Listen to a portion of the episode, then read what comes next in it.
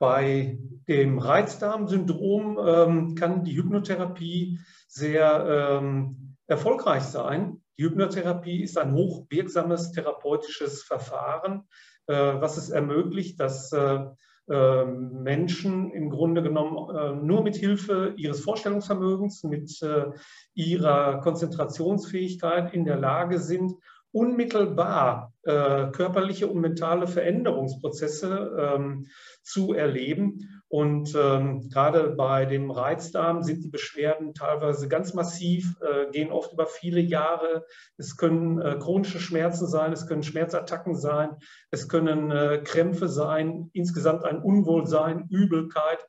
Dazu kommt dann auch noch ähm, ein äh, psychischer, mentaler Leidensdruck. Und genau hier ähm, hilft die Hypnotherapie. Das heißt also, alle diese Beschwerden können im Grunde genommen innerhalb von wenigen Minuten ähm, erstmal für einen äh, Augenblick in den Hintergrund treten, aber sie ermöglichen es den Patientinnen und Patienten dann auch durch ein systematisches Wiederholen ihre Aufmerksamkeit immer wieder auf ihren Körper, in ihren Körper zu lenken und darüber dann selbst das Schmerzempfinden und alle belastenden Symptome äh, zu regulieren.